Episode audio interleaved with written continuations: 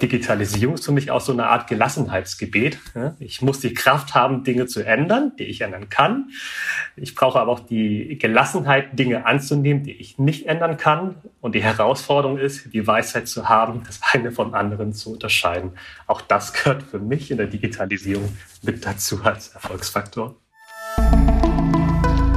Lernen neu denken. Das ist der Podcast der Fernuniversität in Hagen. Dr. John Meister, so heißt der Gast meiner heutigen Podcast-Folge. Er ist 34 Jahre alt, hat zwei Kinder und lebt in Hamburg.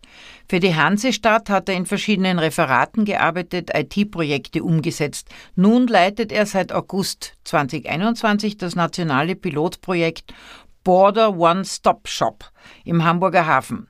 Studiert hat er unter anderem an der Fernuniversität in Hagen.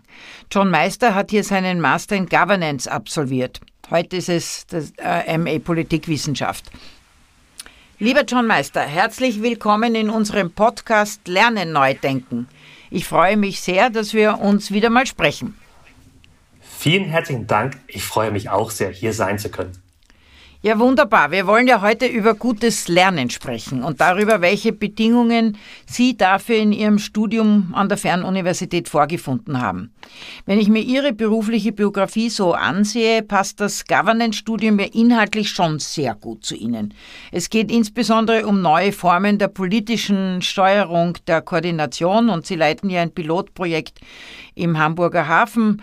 Der ist in Europa ein wichtiger Standort für Import-Export von Waren und sie sollen künftig dafür sorgen, dass Einfuhrkontrollen nach Möglichkeit zur selben Zeit und am selben Ort gebündelt werden, in Absprache mit allen EU-Mitgliedstaaten. Das klingt nach einer sehr umfangreichen Aufgabe mit hohem IT-Anteil. Was haben Sie an der Fernuniversität gelernt, was Sie heute im Arbeitsalltag für diesen Job gut brauchen können?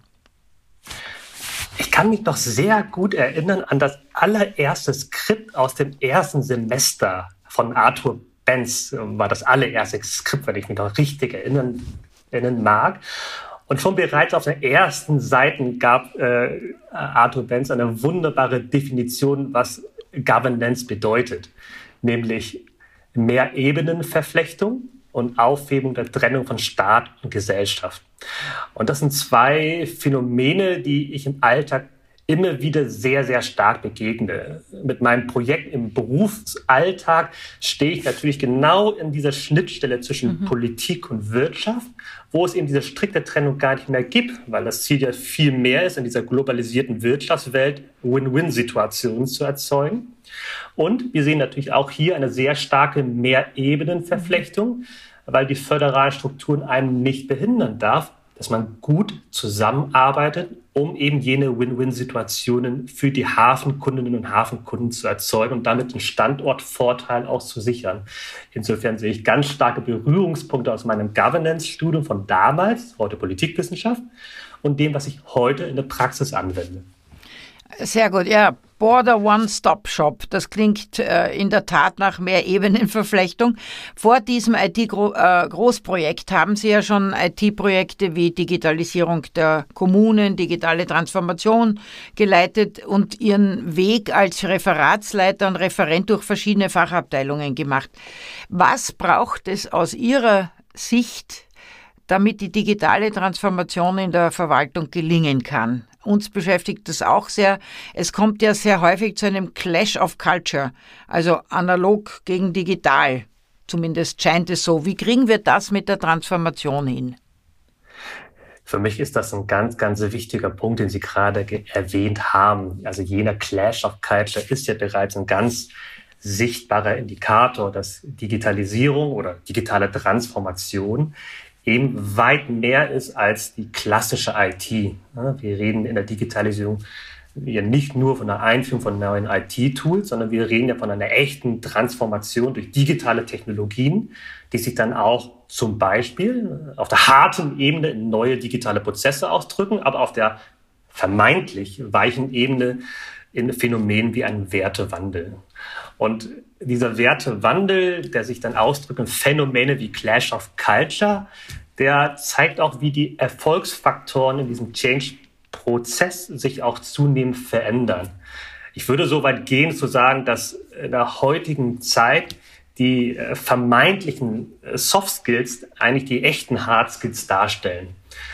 Für mich sind es aus meiner praktischen Erfahrung der digitalen Transformation in verschiedenen Fällen im politisch-administrativen System vor allem, ja, ich glaube, ich würde zusammendampfen in der Kürze auf fünf Erfolgsfaktoren, die, die, die, die, die, die man mitbringen sollte. Erstens wäre sicherlich die, die Akzeptanz, aber auch die Antizipation ständiger Veränderung. Ne? Das lässt sich auch lernen und hat viel mit lebenslangem Lernen zu tun. Zweitens Empathie, und zwar Empathie mehr denn je. Menschen entwickeln nun mal in volatilen Zeiten Angst vor Veränderungen, erst recht vor solchen disruptiven Wälzungen wie die Digitalisierung. Und äh, da kann man nicht mit der Brechstange top-down vorgehen, sondern muss durch die Verbindung zwischen Nutzengenerierung, Vertrauen, gerade in konservativen, traditionellen Organisationen auch äh, Menschen dazu bringen, dass sie auch einem Folge mitmachen. Das bedeutet Empathie und Einfühlungsvermögen. Drittens setzt das voraus, dass man eine gewisse Überzeugungskraft mitbringt. Das bedeutet auch eine neue Art von Leadership, ein neuer Führungsstil, eine optimistische Grundhaltung, dass es gelingen wird und die Fähigkeit, diese Grundhaltung auch auszustrahlen. Und als letzte zwei würde ich noch erwähnen, Teamfähigkeit. Äh, Digitalisierung verlangt eine neue Form von Arbeitsteilung. Sicherlich nicht im Sinne eines äh, Taylorismus, ne, ganz im Gegenteil, aber im Sinne einer hochspezialisierten Welt, die auf der einen Seite interdisziplinäre Expertise erfordert, und auf der anderen Seite gerade deswegen nur durch echte Teamarbeit gelingt. Und weil alles so kompliziert ist, würde ich zu meiner fünf, zum fünften Punkt kommen, der mir sehr wichtig ist, nämlich ja, Besonnenheit. Rückschläge, Gegenwind, Widerstand, Scheitern, auch an den eigenen Ansprüchen zu scheitern, das ist alles verbunden, wenn man Digitalisierung gestaltet. Und deswegen ist Digitalisierung für mich auch so eine Art äh, ich will jetzt nicht ins Religiöse abdriften, aber Digitalisierung ist für mich auch so eine Art Gelassenheitsgebet. Mhm. Ich muss die Kraft haben, Dinge zu ändern, die ich ändern kann. Ich brauche aber auch die Gelassenheit, Dinge anzunehmen, die ich nicht ändern kann. Und die Herausforderung ist, die Weisheit zu haben, das eine vom anderen zu unterscheiden. Auch das gehört für mich in der Digitalisierung mit dazu als Erfolgsfaktor. Ja, wunderbare Beschreibung, die ich voll inhaltlich teilen kann.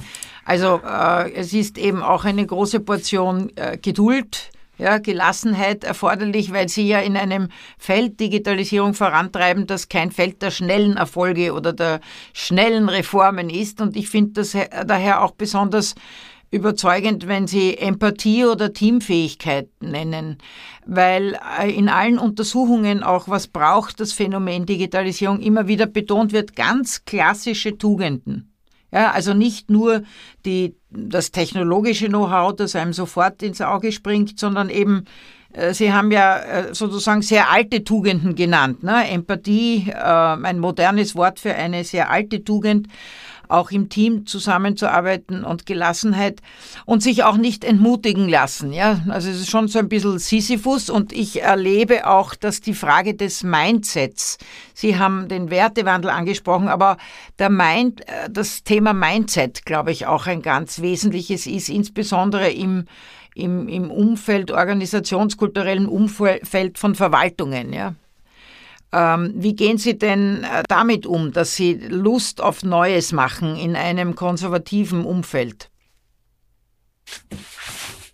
Das ist eine sehr spannende Frage. Ich bin inzwischen, jetzt muss ich kurz überlegen, ich, ich glaube seit grob 15 Jahren, grob 15 Jahren in, in Sphären des politisch-administrativen Systems unterwegs, äh, vordergründig in der öffentlichen Verwaltung.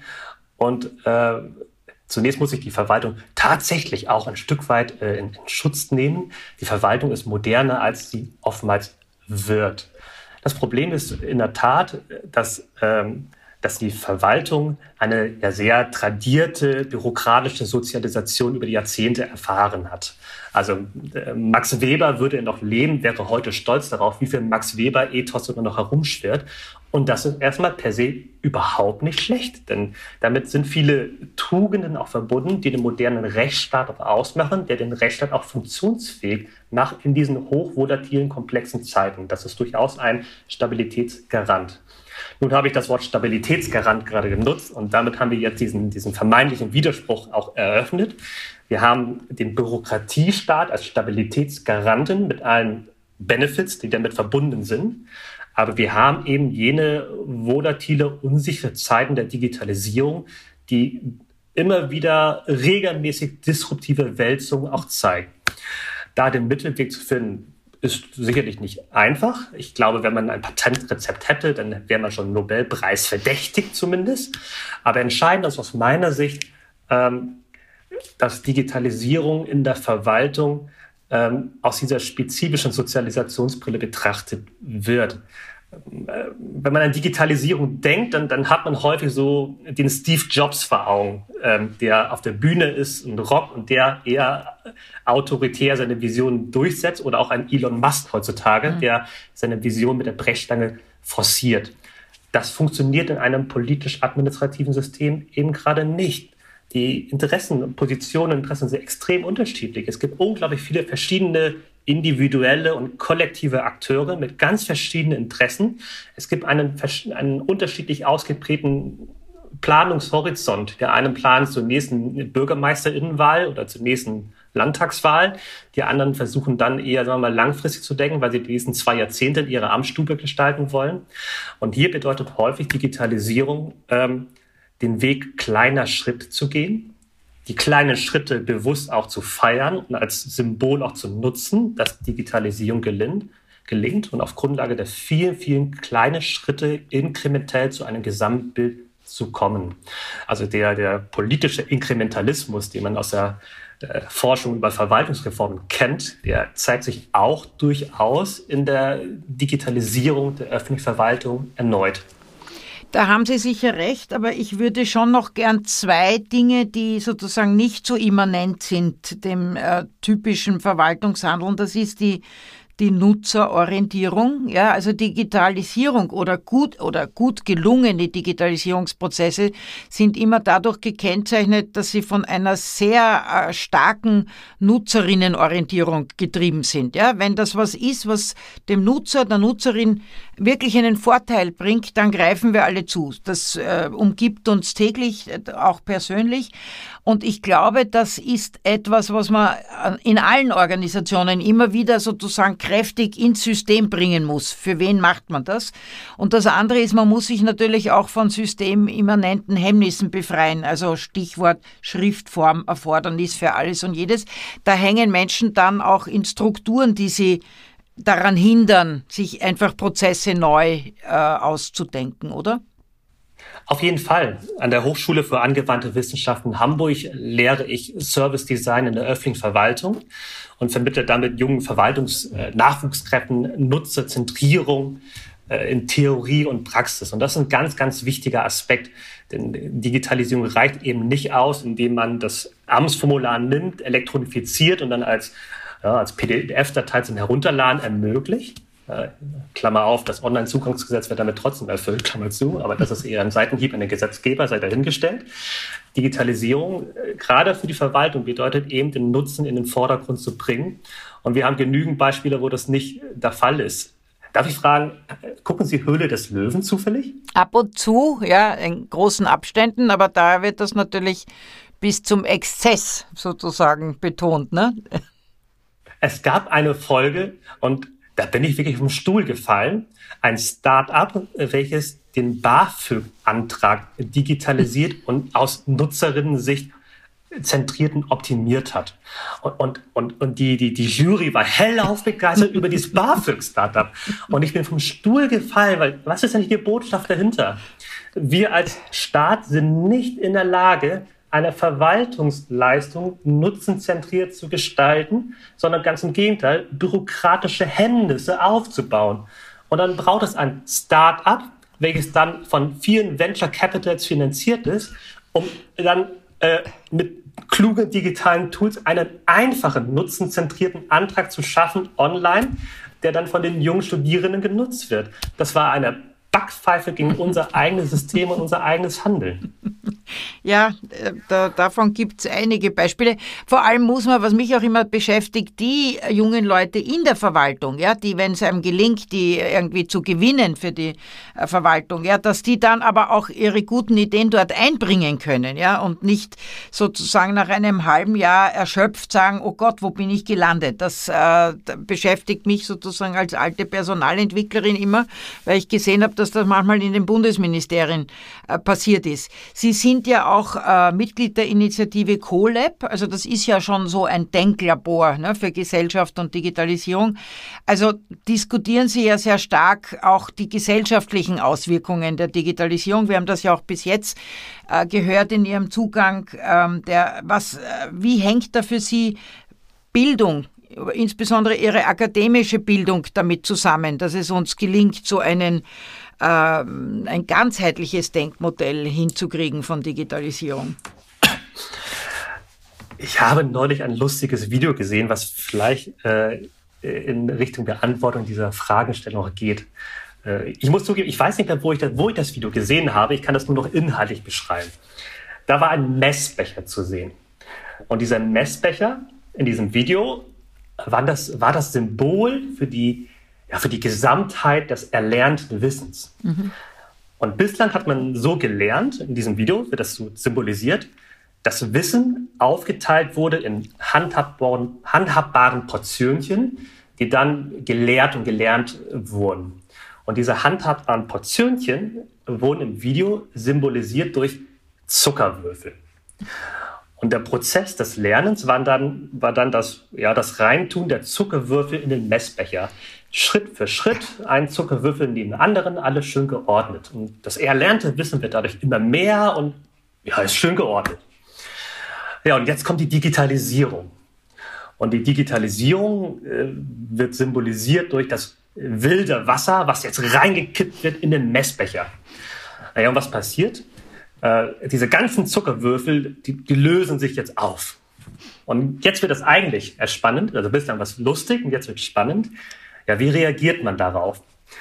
Und da geht das Video sogar noch weiter. Ähm, in dem Video verweigert man sich der Digitalisierung. Was wird also getan, ähm, um den Status quo möglichst gut zu konservieren? Ähm, wird ein, ähm, ja, ein Kaffeefilter auf den Messbecher getan. Und dieser Kaffeefilter steht für, so haben wir schon immer gelehrt und gelernt, so soll es immer bleiben. Und was bewirkt dieser Kaffeefilter? Ja, nächste, nächste Szene, die Digitalisierung, das Wasser wird wieder reingekippt. Und in der Tat, der, der Kaffeefilter fängt das Wasser erst einmal auf. Es tröpfelt nur so ein bisschen rein. Kaum das, man merkt das kaum. Doch dann reißt irgendwann dieser Status quo. Der Kaffeefilter plumps rein und kann die Digitalisierung nicht aufhalten. Ich fand das Video extrem witzig, weil er einerseits äh, witzig verpackt den altbekannten Spruch, Digitalisierung ist da und wird nie wieder gehen, nochmal plastisch dargestellt hat. Aber die Botschaft dahinter ist ja im Grunde genommen, dass man die veränderten Rahmenbedingungen nicht links liegen lassen kann. Das wird uns auf langfristig schaden, sondern wir müssen die Digitalisierung antizipieren, indem wir auch beim Lehren und Lernen ähm, vor die Welle kommen. Und Corona hat ja aus meiner Sicht eindrucksvoll gezeigt, dass wir durchaus in der Lage sind, selber in unserem System äh, auch ein Stück weit disruptiv vorzugehen ähm, und Digitalität und Präsenz auch miteinander zu verbinden. Mm, genau. Also ich glaube, wir müssen als Bildungseinrichtungen einerseits schauen, äh, dass wir diese Möglichkeiten, die uns da gegeben werden, auch verwenden, um gutes Lernen zu ermöglichen. Ja, da äh, muss ich aber vorher eben sagen, hm, was glaube ich, braucht der Mensch, um gut lernen zu können. Und als Gesellschaft, äh, glaube ich, äh, wird das schlagend, was Sie schon genannt haben. Ja, ganz klassische Tugenden, Empathie, Kooperationsfähigkeit etc. Ja, wir müssen nicht alle hoch äh, Robotikfachleute sein, aber wir müssen uns in einer zunehmend digitalen Umwelt bewegen können, sicher bewegen können, so dass wir auch vor die Bugwelle kommen und uns sozusagen nicht ähm, erschöpft von dem Phänomen äh, zurücklehnen und, und quasi überschwappt werden von dem Phänomen. Und insofern, glaube ich, ähm, heißt eben das auch für Bildung, akademische Bildung, wie unterstützen wir stark in, in auch Erlernen von Teamfähigkeit, äh, Kooperationsfähigkeit, Empathie, Nutzerorientierung, ganzheitlichem. Also ich glaube, das ähm, sollten wir auch nützen, uns diesen sehr klassischen Tugenden ähm, zuzuwenden. Sie haben ja bei uns äh, Governance äh, studiert, das äh, heißt heute Politikwissenschaft, ist aber im Grunde ähm, das gleiche Thema. Es geht um die Fragen nach dem Wandel von Verwaltung auf allen institutionellen Ebenen, die Herausforderung der politischen äh, Steuerung. Wie erleben Sie denn dieses Spannungsverhältnis zwischen effektivem Regieren und demokratischer Legitimation? Das ist eine Frage, die im, im, Praxisalltag aus meiner Sicht leider zu wenig an Relevanz hat, weil es eigentlich eine Frage ist, die uns alle betrifft. Ähm, im, im, akademischen Diskurs würden wir jetzt ja wahrscheinlich diskutieren über, ähm, die, über die, die Prioritätensetzung von Input-Legitimation und Output-Legitimation. Ähm, und wenn man die globalisierte Welt betrachtet, dann, dann, merken wir ja auch, dass es nicht nur die Sichtweise gibt, die wir hier im Alltag kennen. Also wir haben ja einen sehr starken Fokus auf Input-Legitimation, äh, vor allem durch, äh, durch Wahlen, während wir in anderen Sphären der Welt Phänomene haben, seit Jahrzehnten, die wir aber auch betrachten wollen, wenn sie zunehmend abhängig von uns, abhängig, äh, Quatsch, die zunehmend relevant für uns sind.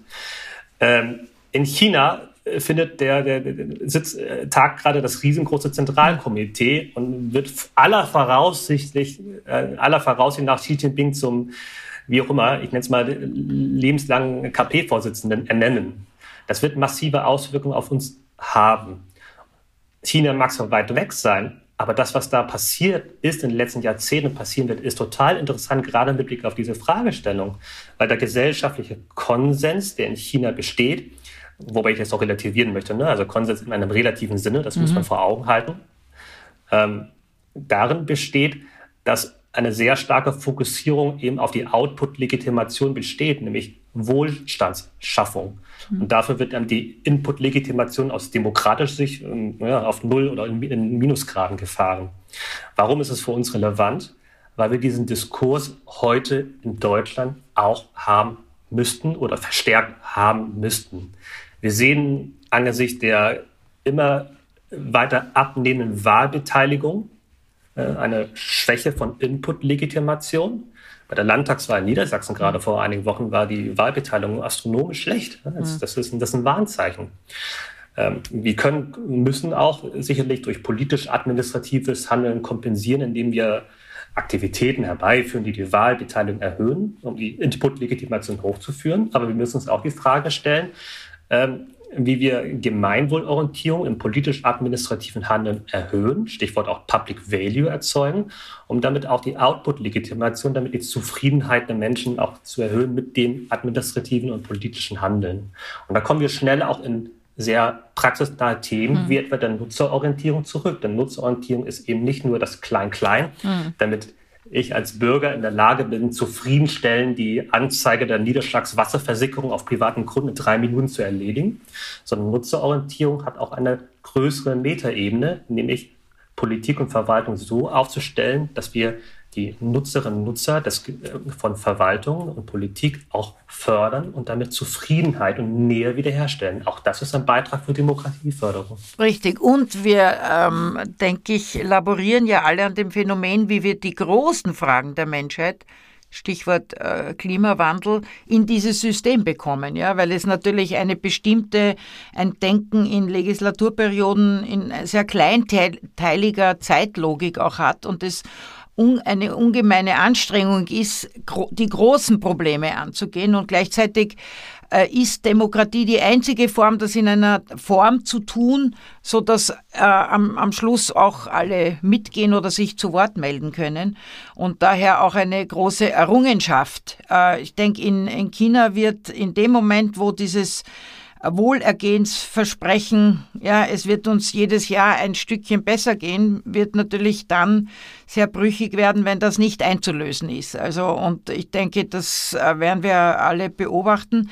Und in Europa äh, kämpfen wir jetzt gerade darum, wie wir demokratische Legitimation für die großen äh, Herausforderungen kriegen. Und ähm, ich glaube, müssen da schauen, wie wir das in unser System gut, eben genau dieses Klein-Klein reicht dann nicht mehr aus.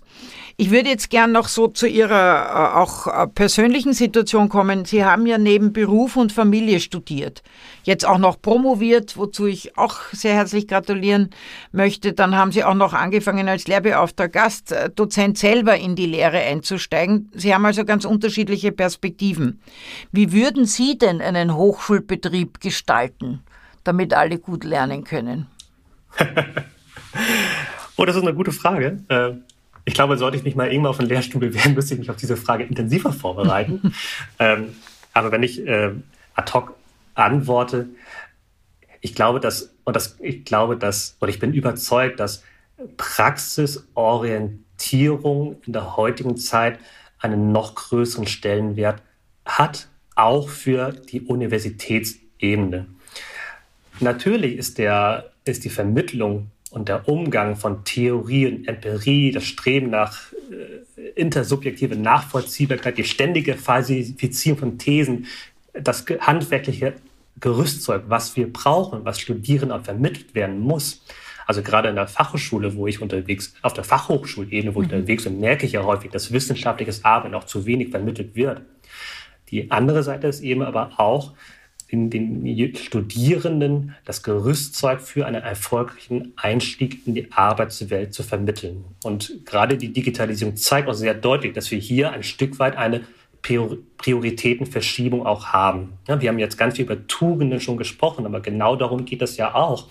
Die Notwendigkeit zu erkennen, dass es eben nicht mehr ausreicht, über die Lehre oder Ausbildung ein Hochspezialistinnentum in einem stark abgegrenzten Bereich aufzubauen, wo je, jede und jeder nur noch von seinem Fach etwas versteht.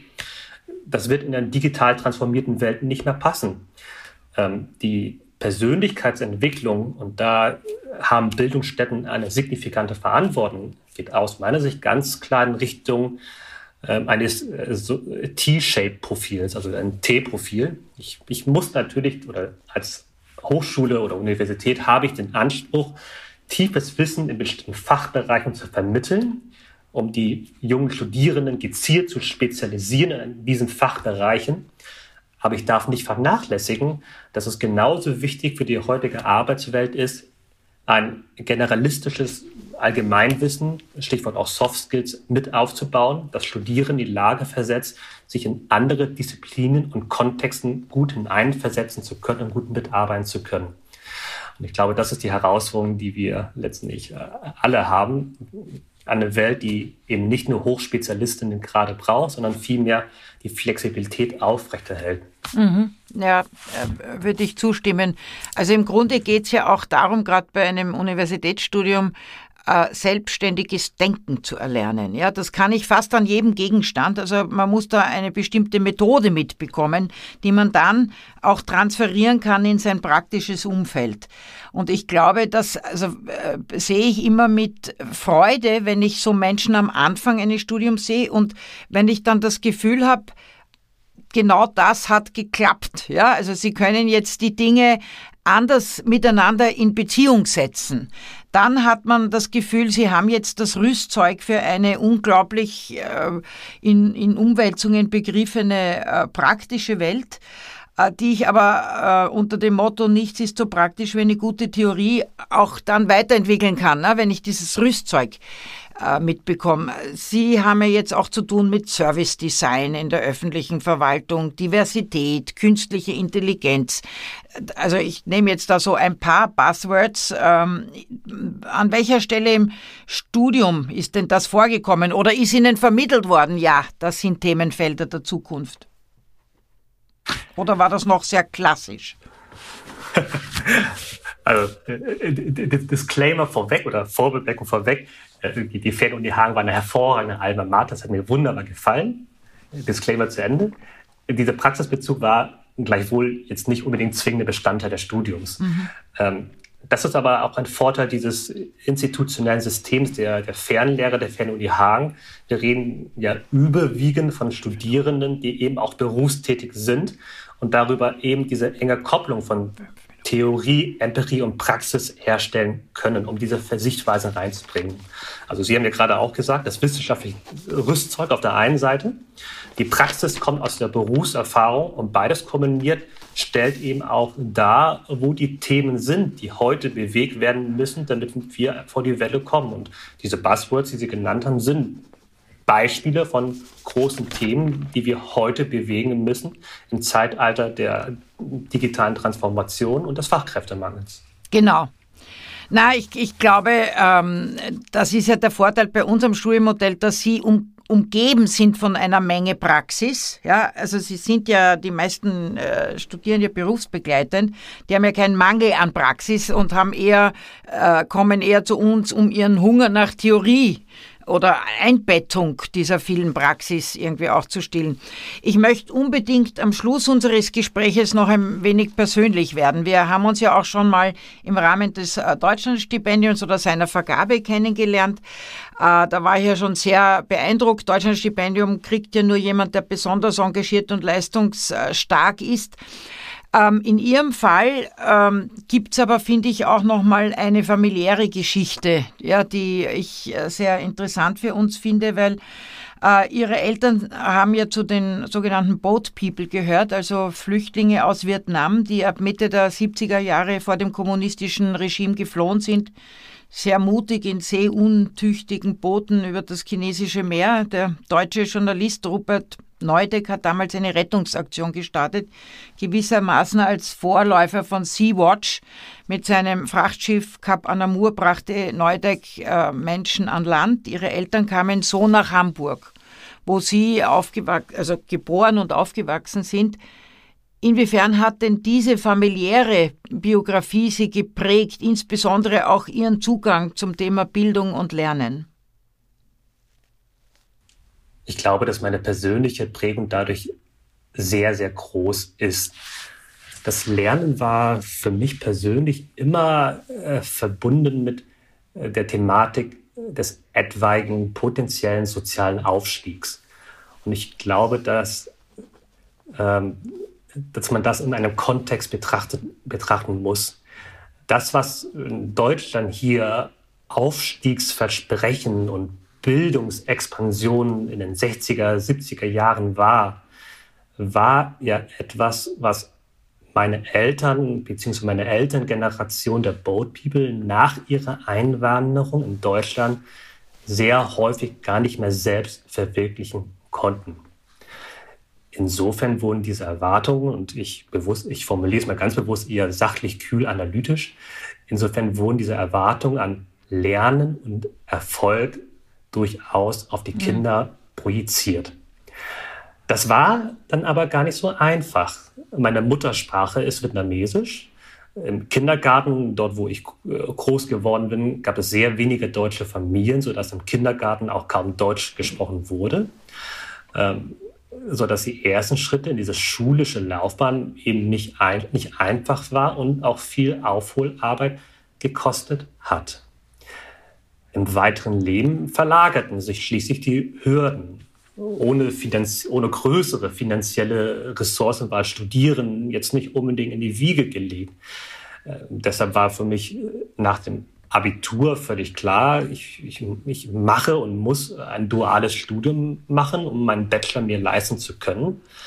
Und als ich dann später meinen Master machen wollte, einige Jahre später, ähm, waren meine Frau und ich äh, bereits in unserer Familienplanung. Da gab es auch nicht jetzt die großen Reserven, noch mal in Vollzeit zu studieren. Und da war die Fernuni Hagen ganz klar für mich äh, erste Wahl zu, das will ich auch ausdrücklich aussprechen, zu sehr vernünftigen Kosten auf Universitätsniveau berufsbegleitend in der Ferne studieren zu können, war für mich ein absoluter Segen.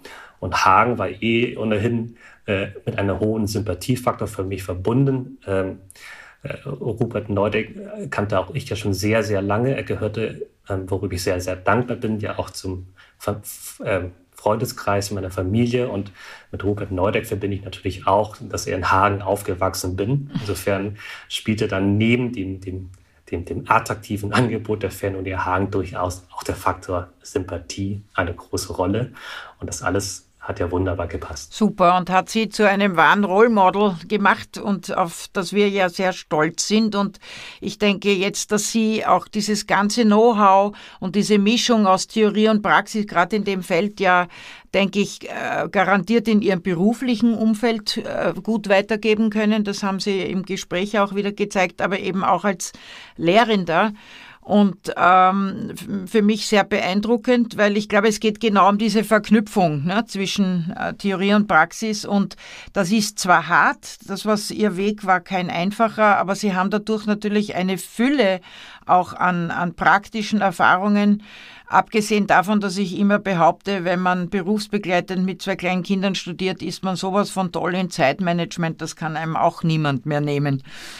Aber ich würde gerne am, am Schluss Sie äh, fragen, wenn Sie eine Empfehlung aussprechen könnten, einer Schlüsselkompetenz, die die Fernuni Ihren Studierenden mit auf den Weg geben sollte. Was wäre das denn? Eine optimistische Grundhaltung für das Leben.